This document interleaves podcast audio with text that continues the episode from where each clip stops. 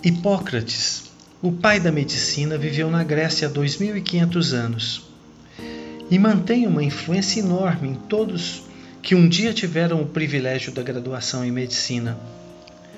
Tradicionalmente se mantém a leitura de seu juramento na cerimônia de colação de grau na maioria das escolas médicas do país, que não são poucas.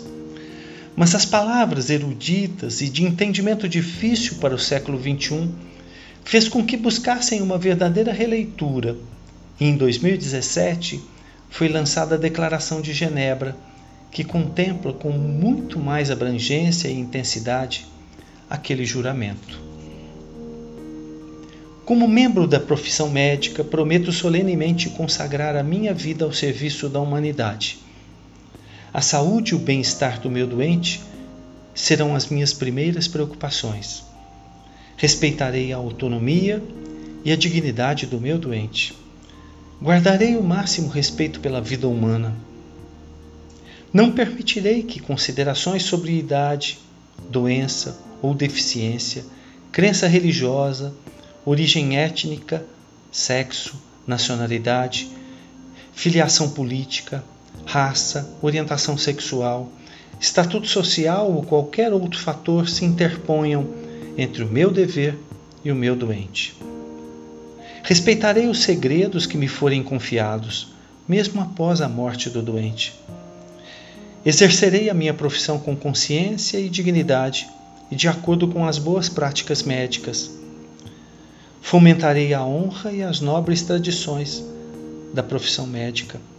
Guardarei respeito e gratidão aos meus mestres, colegas e alunos pelo que lhes é devido. Partilharei os meus conhecimentos médicos em benefício dos doentes e da melhoria dos cuidados de saúde. Cuidarei da minha saúde, bem-estar e capacidades para prestar cuidados da maior qualidade.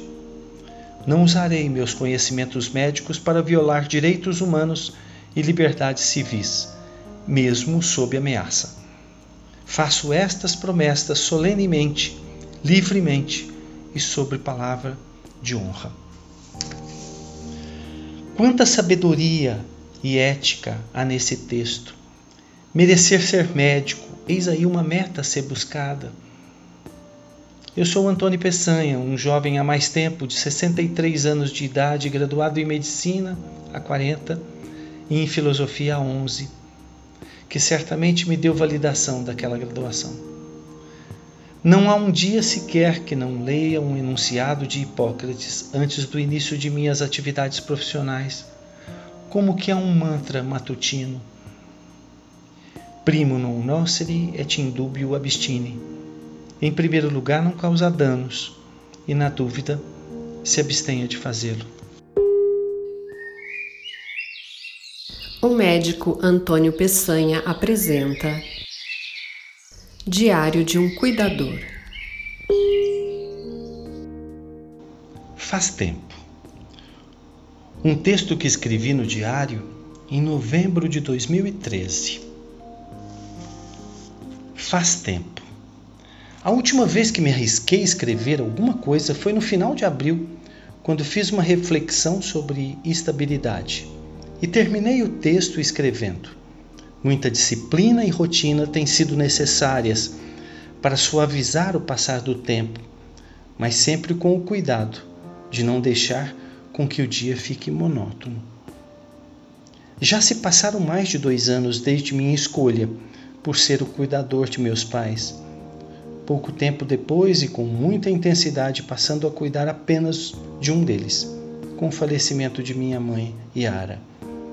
Já escrevi sobre isso e continuo pensando da mesma forma. Portadora de Alzheimer, piorado com queda e fratura cirúrgica de colo de fêmur esquerdo e tratamento com pouca eficiência funcional devido à má escolha do tipo de prótese, visto a piora do quadro demencial. Culminou com uma luxação da prótese e posterior embolia pulmonar maciça e morte súbita. Esta sim, uma verdadeira bênção para quem estava em cuidados paliativos e com grandes chances de piora progressiva da cognição. E com o ocorrido, em casa, conosco, em meus braços e na sua cama. Confesso que foi fácil elaborar o luto, juntamente com meu pai e minha companheira de vida, Gi. Não houve absolutamente nenhum sentimento de culpa nem ressentimento no processo, só agradecimento pelo convívio. Meu pai, perto de completar seus 89 anos, médico, lúcido e bem menos intransigente e prepotente que no início dos meus cuidados, passou de paciente terminal para crônico em cuidados paliativos. A rotina de suas atividades, a estabilidade proporcionada pelos cuidados meus e dos próximos a mim, não familiares, a manutenção e regularidade na terapêutica instituída, sem fricotes ou obstinações, seguindo preceitos claros da bioética e dos cuidados paliativos. Tem me permitido ficar mais estável emocionalmente e tem sido menos penoso. A respeito em nossas relações, vez por outra quebrados por algum lado. Afinal, já manifestei minha parecência genotípica e fenotípica, o que não faz parte do quesito qualidade. Mas nem tudo são flores. O dia a dia tem se mostrado suave, com noites interrompidas dentro de uma rotina já bem adaptada e sem grandes intervenções, desde que me lembre de me antecipar aos fatos e manter viva a intuição e o longo aprendizado da série CSI com postura proativa. Aí então, se chegando ao objetivo sem dificuldades, antevendo fatos que mudariam rumos. Mantemo-nos distantes no quesito confidencialidade, mas com respeito mútuo e gratidão, às vezes, principalmente de cá para lá, isso na ótica de quem tem o poder do teclado. O envelhecimento é nítido, seus passos menos precisos, falseando o andador, mas ainda com o orgulho da encarada no espelho e um trejeito definitivo do ajeitar e apertar o colarinho, com um leve sacana esboço de riso. Pode isso?